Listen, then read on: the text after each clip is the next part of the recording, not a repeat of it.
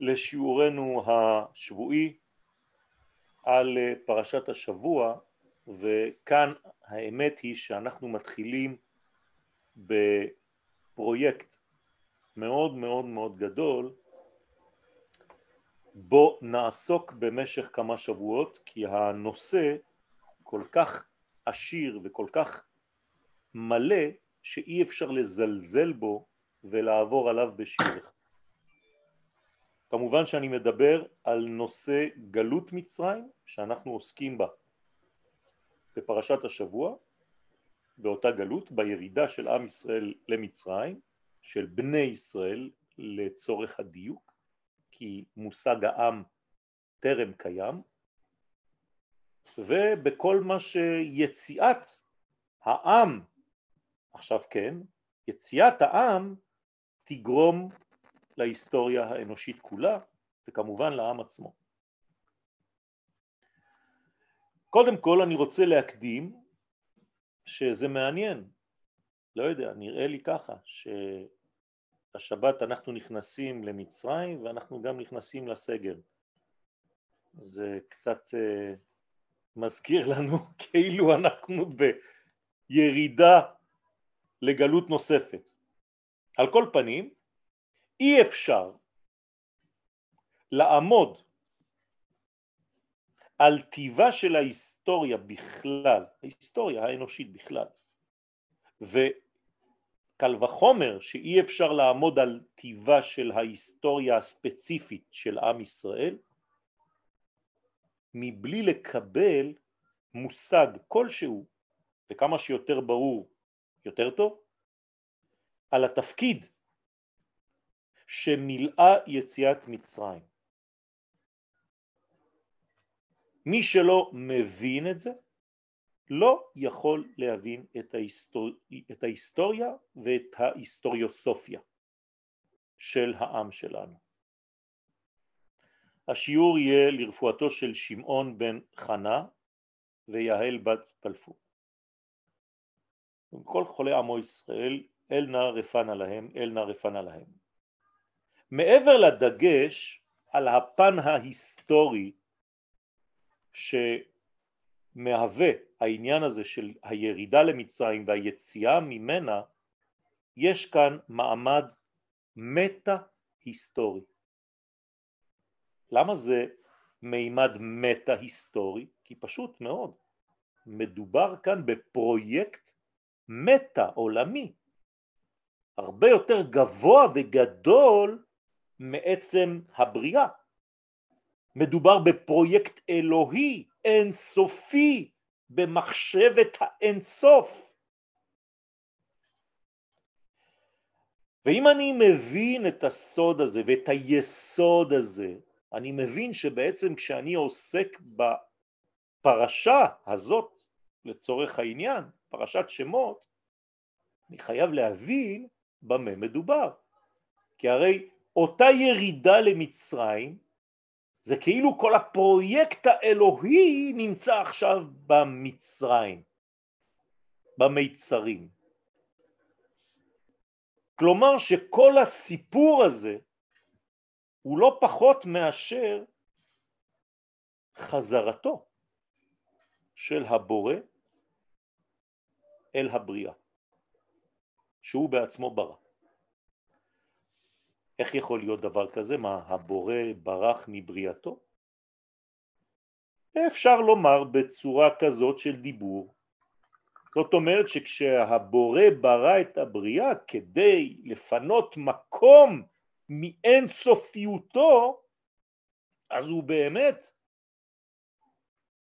הסתיר את עצמו, יצא כביכול מהתמונה. אז מה קורה? עכשיו הוא צריך לחזור אל התמונה, אבל אם הוא חוזר באותה אינטנסיביות, באותה עוצמה, באותו אור גדול, כדי להשלים את המקום, את החלל שהוא בנה דרך הצמצום, הרי שלא עשינו שום דבר. הוא ימלא את הצמצום הזה באור חזק מאוד, ויהרוג את כל מי שנמצא שם בפנים. כי האור האינסופי הוא בלתי סביל. אי אפשר לקלוט אור כזה גדול. עובדה שכל עוד והוא היה לבדו באור אינסוף, לא היה מקום לשום קיום אחר בלעדו. אז ברגע שהוא צמצם את עצמו כדי להשאיר חלל פנוי מאורו, זה אומר שעכשיו האור שיחזור לאותו חלל חייב להיות במעטה, בלבוש, בצמצום, במידתיות, בעדינות, בקו של אור מאוד דק שמתאים לבריות שנמצאות עכשיו בשטח. אי אפשר לחזור במלוא העוצמה.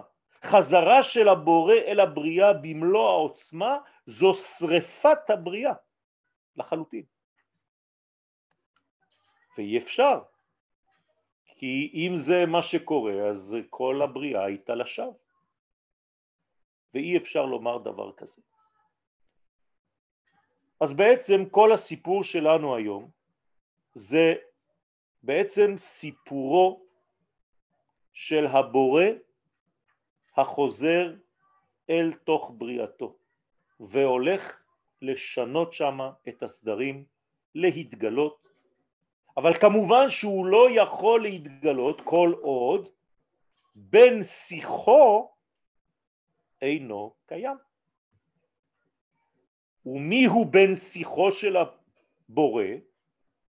עם ישראל, לא בני ישראל, עם ישראל, זהירות, זה לא אותו דבר.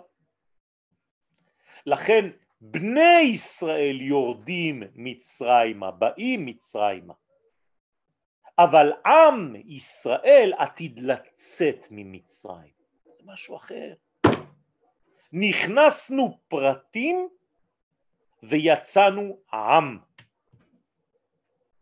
רבותיי, זה החידוש הכי גדול של כל המהלך הגדול הזה.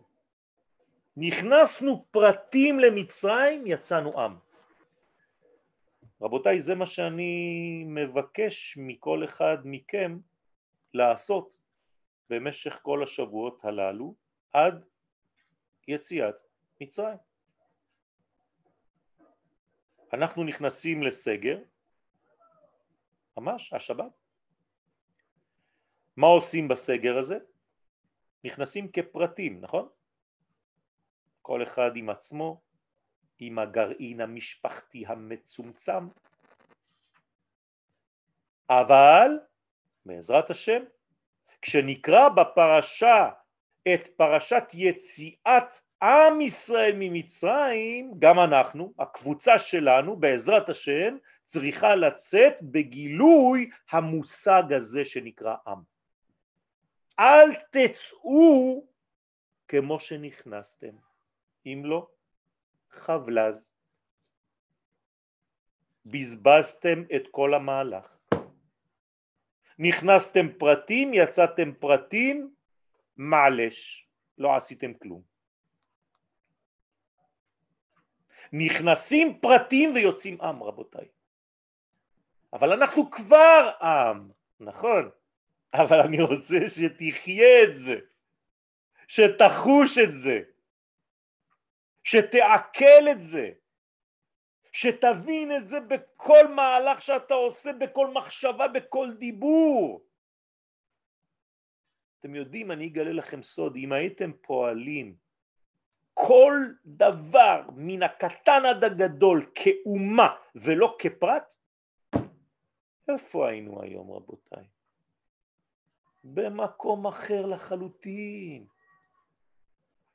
כל דבר שאני עושה, גם אם יש לי פרויקט, זה בשביל העם שלי.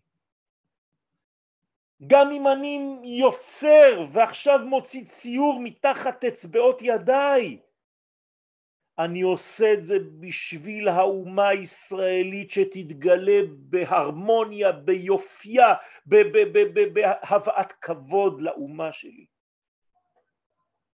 אני לא איש פרטי, אני איש פרטי שיודע את שייכותו לאומה הזאת. זו חזרתו של הבורא לבריאה. זו חזרתה של המחשבה האלוהית העליונה שבאותיות שם הוויה י' כו' אלו הן שתי האותיות ובמיוחד הראשונה היוד. זה נקרא מוחין,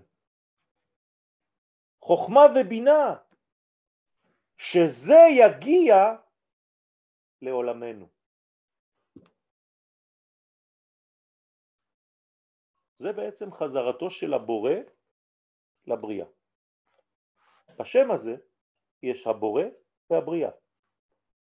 הוא ושמו. הידעתם? זה נקרא הוא. זה נקרא שמו. מה ההבדל ביניהם? אין הבדל. הוא ושמו אחד. אבל מבחינת המקבלים יש עדיין הבדל. הוא ושמו, שמו זה רצונו וגילוי רצונו. זאת הבעיה. עכשיו אני נכנס קצת יותר לעובי הקורה, ואלו שמות הבאים מצרימה.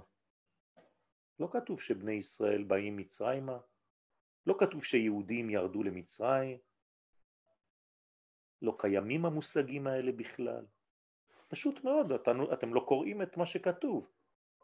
אומר הזוהר הקדוש, מי בא למצרים? אתה יודע לדבר עברית. השמות, לא האנשים. ואלה שמות בני ישראל הבאים מצרימה. וואי וואי וואי. עכשיו אני יודע מה זה אנשים שבאים למצרים, אבל עכשיו אתה מסבך לי ואומר לי שזה שמות שבאים למצרים, שמא לא הבנתי, הבנתי מה זה שם, וכנראה גם מה זה מצרים. אכן, לא הבנת. ידיעת השם היא ידיעת הכיוון, הכוונה, התכלית של כל הבריאה. אם אתה לא יודע את זה, אתה לא יודע כלום. מה עשה האדם הראשון? העבודה הראשונה שהוא התחיל לעשות, קרא שמות. מה זה קרא שמות? אתה לא יודע להגדיר מה זה, זה לא קיים. אם אתה לא יודע להגדיר דבר, הדבר הזה אינו מוגדר, אין לו גדר, אין לו תחום, לכן הוא לא קיים, הוא לא ויזואלי, הוא לא במציאות, כי אתה לא יודע להגדיר אותו, אתה לא יודע לתחם אותו, אתה לא יודע לתחום אותו, אתה לא יודע לתת לו לבוש, לתת לו מידה, אז הדבר הזה לא קיים כי זה... אתם מכירים את התופעה הזאת, תשאל מישהו ברחוב מה זה אהבה, יתחיל לעשות לך ככה, וואו, זה... וואו, לא אמרת כלום. אתה לא יודע להגדיר. עם ישראל הוא הממונה על הגדרת כל דבר במציאות. זה נקרא הלל. אם אני יודע להגדיר דברים, משמעות הדבר שאני מזדהה עם הדברים ואני אמור להוליך אותם. אתם מבינים למה משה רבנו מגמגם בתחילת המהלך? כי קשה להגדיר. אז מה זה? אה, זה גם אה, משהו שאני מכיר וזה גם, אה, הגם וגם זה מגמגם, מגמגם. לא אמרת כלום. אז אם אתה לא יודע, אתה גם מתמהמה, כי זה מה, מה, מה. אז מי שמתמהמה, מגמגם, כי זה גם וגם, כולם צודקים, פוסט מודרניזם. מי צודק? כולם צודקים. אתה צודק, אני צודק, הוא צודק. המחבלים שרוצחים בנו, הם צודקים, גם הם באבל. אימא של מחבל שאיבדה את בנה, שהלך לפיגוע, אוי אוי אוי. ואתה משווה את זה למי שנפגע מאותו פיגוע. תגיד לי, אתה חולה נפש? זה בדיוק הבעיה שלנו, של ההגדרות. כדי לצאת למלחמה על אויבינו, אני חייב להגדיר את האויב שלי. בלשון התורה, ואייבת את אויביך.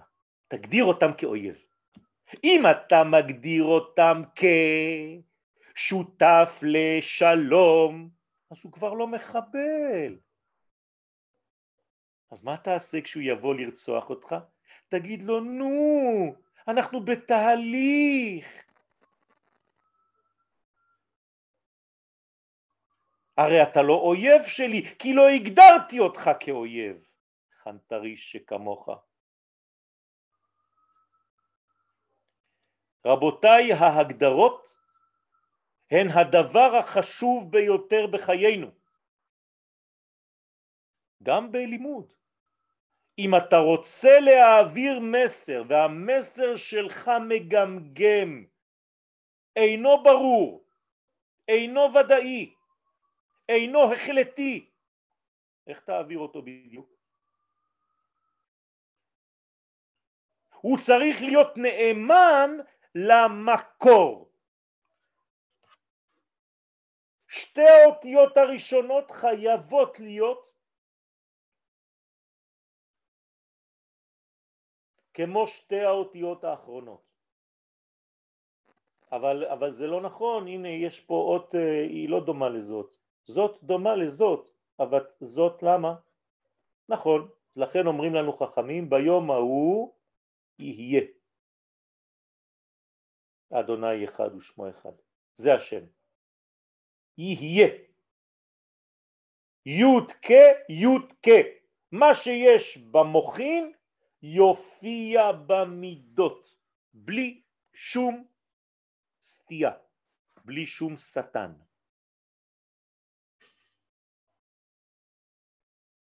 רבותיי, זה מה שקורה בירידת בני ישראל למצרים.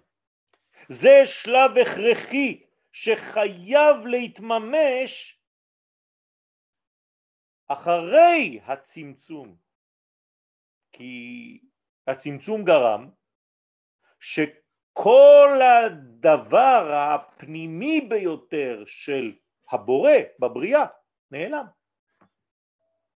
אתם זוכרים את הפרות היפות שנאכלו על ידי הפרות הרזות ולא נודע כי באו אל קרבנה? למה? כי פשוט מאוד. כל דבר טוב נכנס לתוך חומר הבריאה ונעלם. לך תחפש את המגמה של הבורא בבריאה.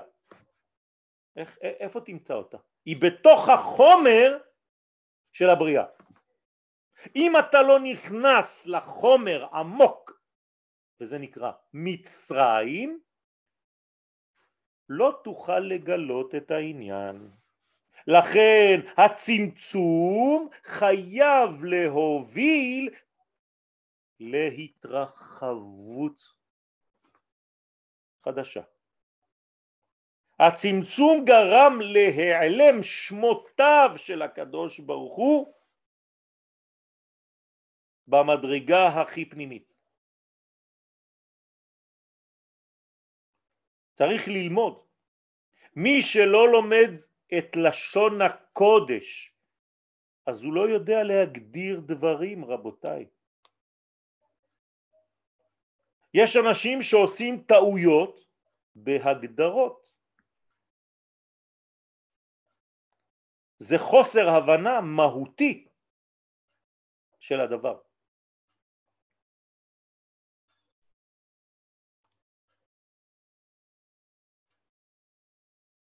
אם אתה אומר שאתה מגיע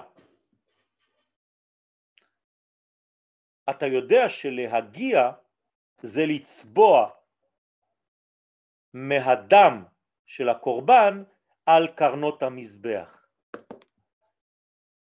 אבל אם אתה מגיע, אין מילה כזאת בעברית. חבל, הרבה אנשים אומרים אני מגיע. איפה ראית בדיוק מגיע? אני מגיע. מגיע זה לגעת ממש, מלשון מגע. אין דבר כזה מגיע.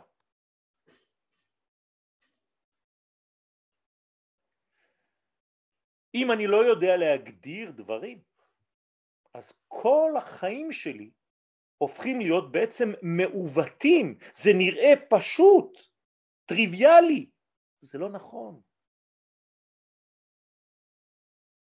השמות שיורדים, שבאים מצרימה, שימו לב, בהווה, לא בעבר. ואלה שמות בני ישראל הבאים, עכשיו, כעת. כל הזמן, ongoing. כי אני לא לומד. אני לא יודע, אני לא למד מספיק.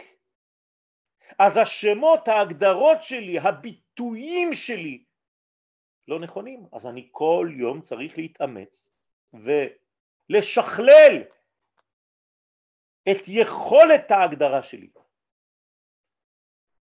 אתם יודעים שאם רופא לא יודע להגדיר בדיוק את הסימפטומים ואת המחלה, מאיפה ימצא תרופה? ההגדרה של הרופא היא הדבר הכי חשוב.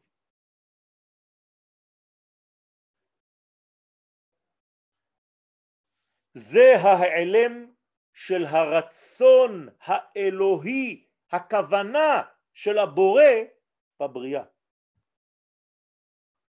קשה מאוד למצוא את הכוונה שעמדה ביסוד הבריאה. כשהיינו במדרגה הראשונית כשהחוכמה העליונה האלוהית האינסופית חשבה לשם מה? אני עכשיו בורא את העולם. תשימו לב לשם מה? בקיצור למה יש בעברית מילה כזאת? כן, במילה העברית המודרנית, למה? זה לא נכון, זה לשם מה? רק עשית קיצור דרך. מה זה לשם מה? יעד. בשביל מה? בשביל, בשביל, של. לא פלא שאם הרצון והכוונה של הבורא יורדים למצרים, כן? השלב השני הוא גילוי שיתחיל דווקא איפה? במצרים, ממצרים. ובמיוחד ביציאת מצרים. זאת אומרת שהשלב ההיסטורי הכי חשוב אחרי בריאת העולם זה יציאת מצרים.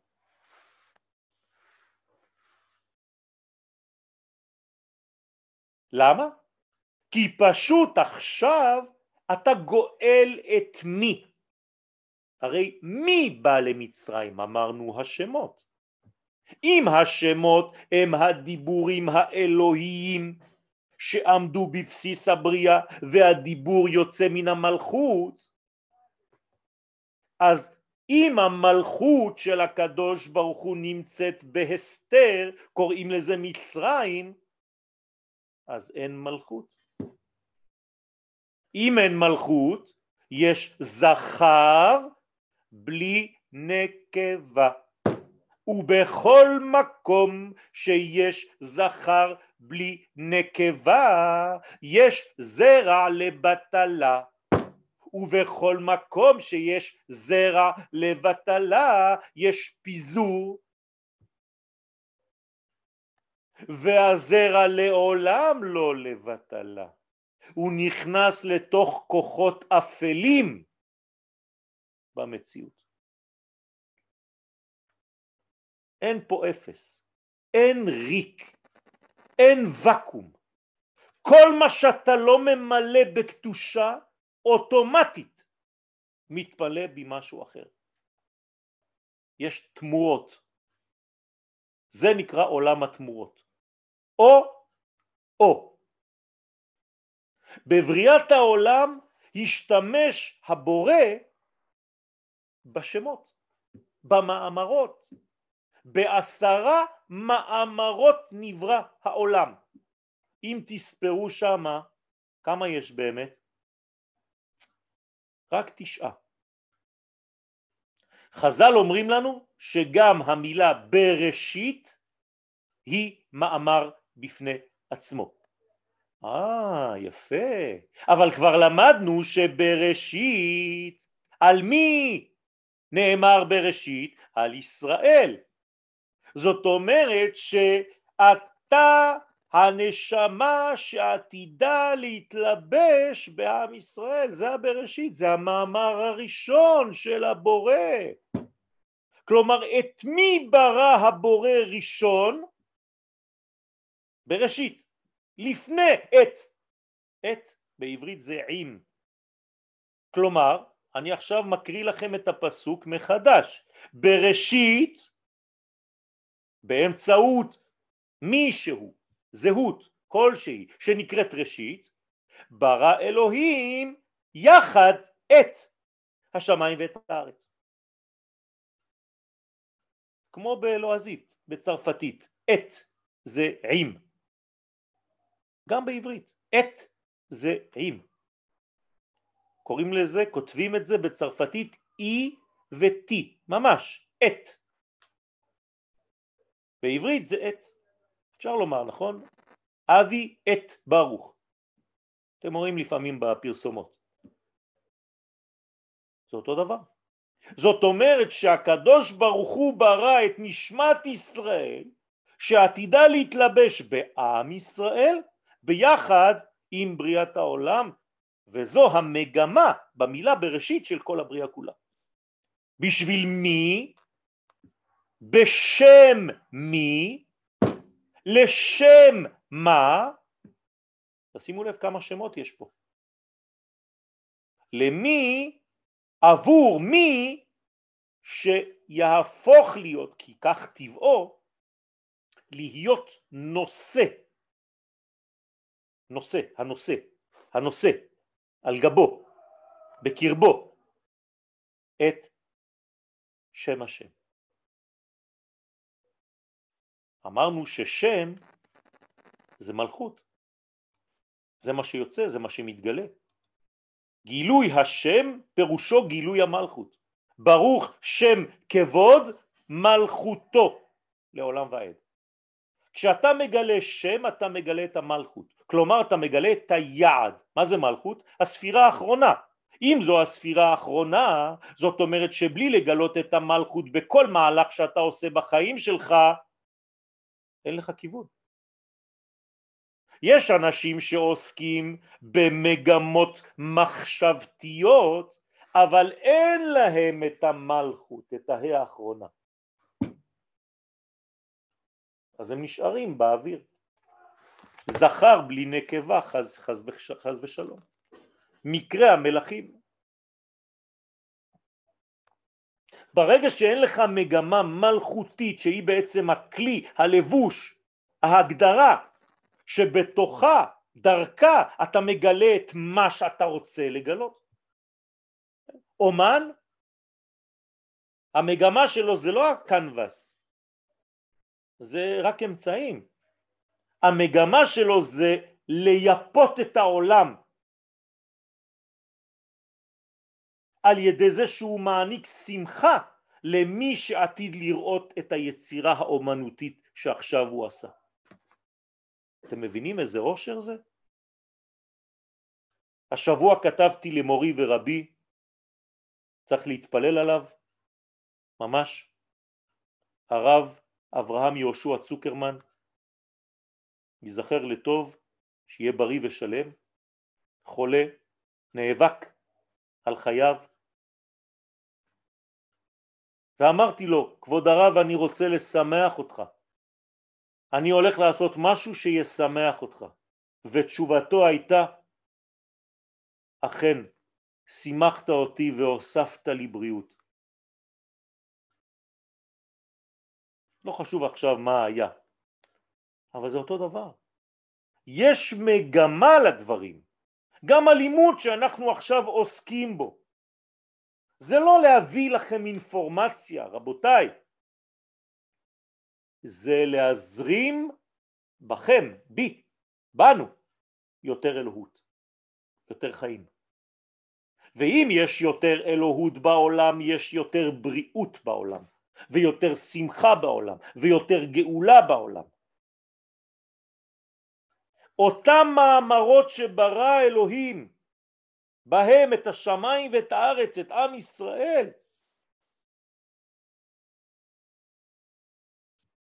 צריכים להתגלות בעולם. אבל דרך מי המאמר האלוהי מתגלה? רק דרך הזהות שהוא בעצמו בחר. ומי היא אותה זהות? לא בני ישראל, לא יהודים, עם ישראל. רבותיי, לא להתבלבל, לא להגיד מילה במקום מילה אחרת, אם לא השיעור לא מחזיק מים. אני שומע אנשים שמלמדים ואומרים כשהיהודים יצאו ממצרים, על מה אתה מדבר? ראית פעם יהודי יוצא ממצרים?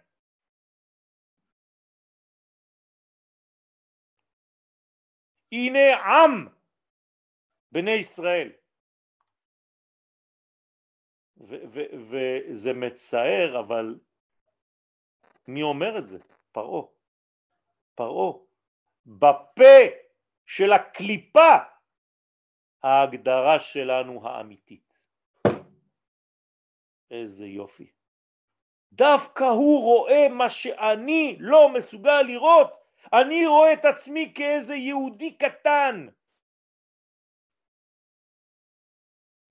הוא רואה אותי כעם, כיהודי, כבן ישראל, אני לא מפחיד אף אחד בעולם הזה. אבל כעם אני מתחיל להיות ולהוות איום. כלומר, כנראה שהעבודה שלי היא לגלות את האומה, את העם שבתוכי. יוצא שהפסוק הראשון בפרשתנו ואלה שמות בני ישראל, תשימו לב לדיוק התורני, ואלה שמותם של בני ישראל הבאים מצרימה, הוא חלק מרכזי בהוויה של העם במצרים. אמרתי לכם, נכנסנו כבנים של ישראל, של יעקב, ויצאנו משם עם הגדרה, הגדרה חדשה. אם הקדוש ברוך הוא היה אומר לנו שיצאנו בני ישראל ולא עם, אז בשביל מה נכנסנו למצרים?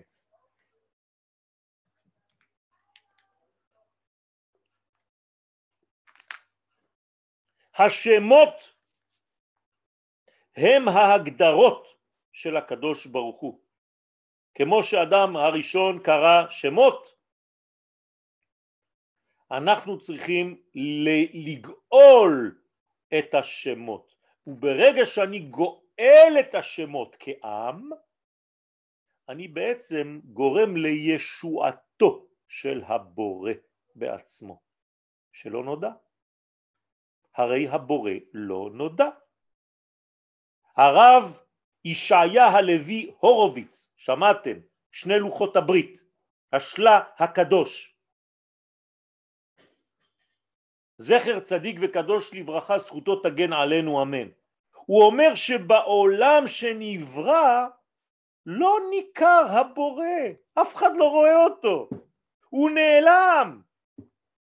ועד כדי כך נעלם שעובדי כוכבים היו אומרים שאין בכלל בריאה, העולם הזה תמיד היה ככה, אין, אין שום דבר, לא קרה כלום, מי, מי זה הבורא, על מה אתה מדבר בכלל? אז בשביל מה צריך לצאת ממצרים? כדי לגאול את מי שבא למצרים. ומי בא למצרים? ואלה שמות. השמות באים מצרימה. לכן השמות חייבים להיגאל. אמרתי לכם, אדוני אחד ושמו אחד. אז מי צריך להיגאל בעצם? השם. השם, ה' ש' מ', לא השם. השמות, ההגדרות, שמו בגמטריה רצון. הזוהר הקדוש אומר שזה מה שצריך לגאול ממצרים, את הרצון שהיה במחשבה של הבורא כשהוא חשב לברוא את העולם. זה נקרא לשם מה, והלשם הזה נעלם. כל עוד ואני לא משחרר את השם הזה, אז אין לשם מה, העולם לא כדאי בכלל לחיות בו. זה סוד גדול רבותיי. ההכחשה הזאת במציאות רצון הבורא בבריאה נמשכה עד, עד יציאת מצרים. רק ביציאת מצרים, וגם כאן צריך לדייק, ביציאת עם ישראל ממצרים נגאל השם ה' נגאלו הדיבורים דבר השם יצא מן המעצר שלו מן הגלות שלו. למה? כי פשוט נושאי הדיבור כלומר עם ישראל הוא נושא הדיבור נגאל. ברגע שאתה משחרר את נושא הדיבור עכשיו אפשר מישהו שיישא את הדיבור עליו. אז אם אין עם ישראל בגילוי בעולם, גם הקדוש ברוך הוא לא מתגלה בעולם. אני הולך להגיד לכם דבר מאוד חמור, חמור מבחינה עליונה. מי זה הקדוש ברוך הוא בעולמנו? עם ישראל. אין עם ישראל בעולם הזה, אין גילוי של שום יעד ולא גילוי של השם יתברך. אנחנו מתפקדים כמו סוכנים, manager של היעד האלוהי בעולמנו. בלי ה manager שיכניס אותך לפייסבוק, לאינטרנט, לאינסטגרם, כן זה מילים נרדפות לכל הפרסום שאנחנו צריכים לעשות עליו. אנחנו עובדים כדי לפרסם אותו בעולם, לגלות את שמו. בלי זה הוא לא מתגלה. אנחנו באנו לעולם ונבראנו כדי לגלות ולהופיע את רצון הבורא בבריאה, אבל כשלא היינו, כי כיוון שהיינו במצרים ולא ידענו בכלל שאנחנו עם, אז הקדוש ברוך הוא המתין כביכול. המתין עד שנתהווה כאומה ונבין שאנחנו עם, גם אם זה פרעה הרשע שמגדיר אותנו, אבל בסוף ככה זה עובר. אז יאמרו הגויים, הם אומרים, הגדיל אדוני לעשות עם אלה, ואחרי זה גם אנחנו, וואי, הגדיל אדוני לעשות עמנו.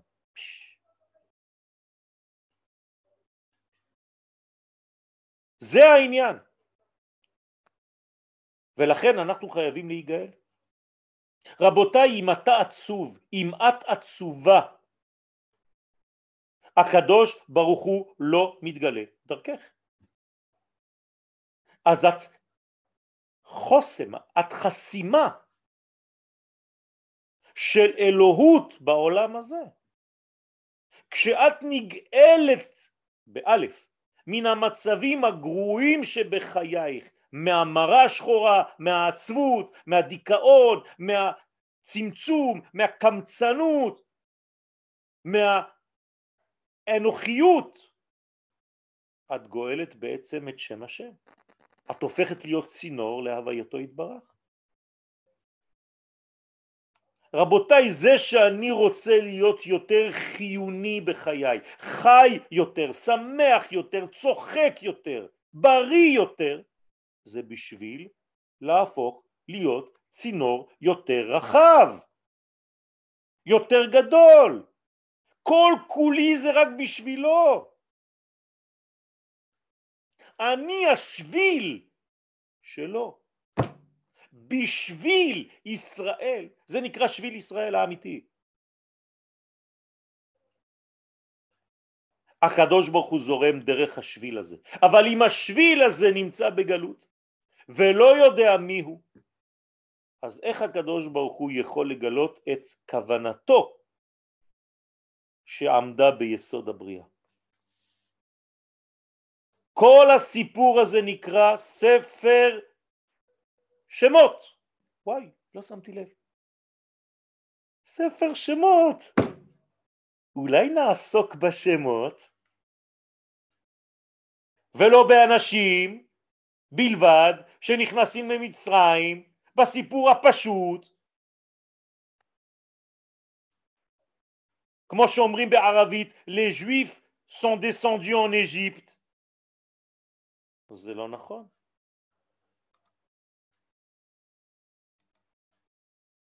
אתה צריך להבין מה קורה כאן, מה מתרחש. בלי ההבנה הזאת אתה לא יכול להבין בכלל מה המגמה של הבריאה. מה המטרה שבעבורה נברא העולם, הכיוון עליו חשב הבורא בבריאתו. מהו אותו כיוון? אם אין לי יעד, אז לאן אני הולך? אני חוזר, היעד נקרא ספירת המלכות. אם אין לי מלכות באופק של חיי, חיי אינם חיים. בכל שלב בחיים שלי אני צריך לגלות את המלכות שבאותו רגע. אם אין לי באופק של ראייתי, של מחשבתי, את היעד הסופי, את המסך שעליו אני הולך להקרין את המחשבה שלי, אז מה עשית? אתה יודע מה עשית? פיזרת זרע לבטלה, כי אין לך כלי קיבול, אין לך מלכות. אז אתה זורק, ומילים, ותורה, ושיעורים. אתה בטוח שיש לך כלים להכיל אותם? אתה דואג למלכות? ומלכותו ברצון. הנה הרצון. קיבלו עליהם. מתי? כשאתה הופך להיות עם. משה ובני ישראל, שהם כבר עם, שיוצאים ממצרים, יכולים עכשיו לענות. יש בין שיח. כל ההיסטוריה של עם ישראל היא בעצם ההיסטוריה של הקדוש ברוך הוא. רק שעם ישראל זה הביטוי, הלבוש, זה הסמלה. אנחנו הסמלה של הקדוש ברוך הוא. עם ישראל זה הלבוש, זאת האישה, זה הגוף של קודשא בריחו. אשתו כגופו, כנסת ישראל בת זוגו. חייב אדם לכבד את אשתו כמו שמכבד את גופו. הקדוש ברוך הוא מקיים את המצווה הזאת, הוא מכבד אותנו כי אנחנו גופו, ובלי הגוף הזה הוא לא מתגלה בעולם, ככה הוא החליט.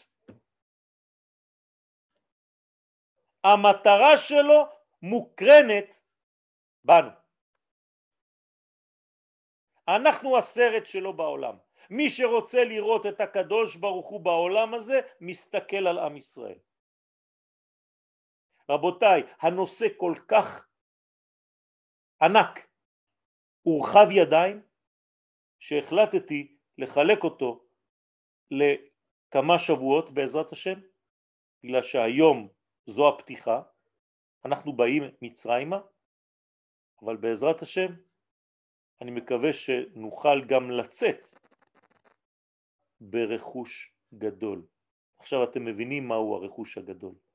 הרכוש הגדול הוא היכולת, הנה אני נותן לכם עבודה של כמה שבועות, להגדיר נכונה את מה שיש לכם לומר.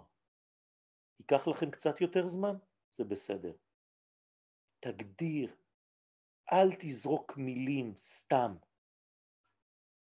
תנסה לחשוב עוד שנייה אחת בראש שלך כדי לבחור את המילה הקולעת. אל תגיד מיליון דברים כדי לחרטט, לבלבל, אתה סתם מתפזר. רבותיי, זה סודו של יעקב. כל טיפה שיצאה ממנו הולידה בן. לא הייתה טיפה אחרת, אין זרע לבטלה. אני חושב שיעקבי בחר בפירמה הזאת כי כל מוצר בול. זה הפרסומת שלהם, אותו דבר. כל טיפה בול. אל תבזבז. המילים שלנו ספורות רבותיי. יש לנו שמות, יש לנו הגדרות. בעזרת השם נמשיך וננסה כמה שיותר בדיוק, בנחת, לעלות על הדרך המובילה בית אל כדי שנבין יותר מי אנחנו ולמה אנחנו פה. הגויים, מה תפקידם בכל העסק הזה? פשוט מאוד, הם המסך האחרון, חשוב, לא פחות. כי עם ישראל מגלה, אבל למי הוא מגלה? למצרים. כלומר לגויים הרחוקים ביותר מהקדושה האלוהית. ואני מצטט לכם פסוק ובזה אני מסיים. בשביל מה כל המהלך הזה? הנה, פסוק. וידעו מצרים כי אני אדוני. מתי הם ידעו את זה? כשהוציא אתכם ממצרים. בהוציאי אתכם מארץ מצרים וידעו מצרים כי אני אדוני. כלומר רק כשאתם תצאו כעם ממצרים ותוכלו לגלות אותי הם ידעו סוף סוף מי אני. כי אני צריך את המנג'ר שלי עם ישראל. תודה רבה על ההקשבה ובעזרת השם ניכנס ונוסיף רבדים יותר קשורים לפנימיות התורה בשיעורים הבאים בעזרת השם. אבל רציתי קודם כל לפרוס את היריעה, שהדברים יהיו ברורים. אנחנו בזירה אחת, לא כל כך גדולה סך הכל, ואנחנו מנווטים בתוך הזירה הזאת וחייבים לראות את מלוא קומתה. כי בלי אותה ידיעה של כל המימדים של היש, לא נוכל להתקדם באמת. ואנחנו יש לנו יעד, גילוי השם בעולם. תודה רבה לכולכם ושבת מבורכת. תודה רבה. תודה רבה הרב, שבת שלום. תודה רבה. תודה רבה, כבוד הרב. תודה רבה. תודה רבה לרב. תודה רבה, שבת שלום. תודה.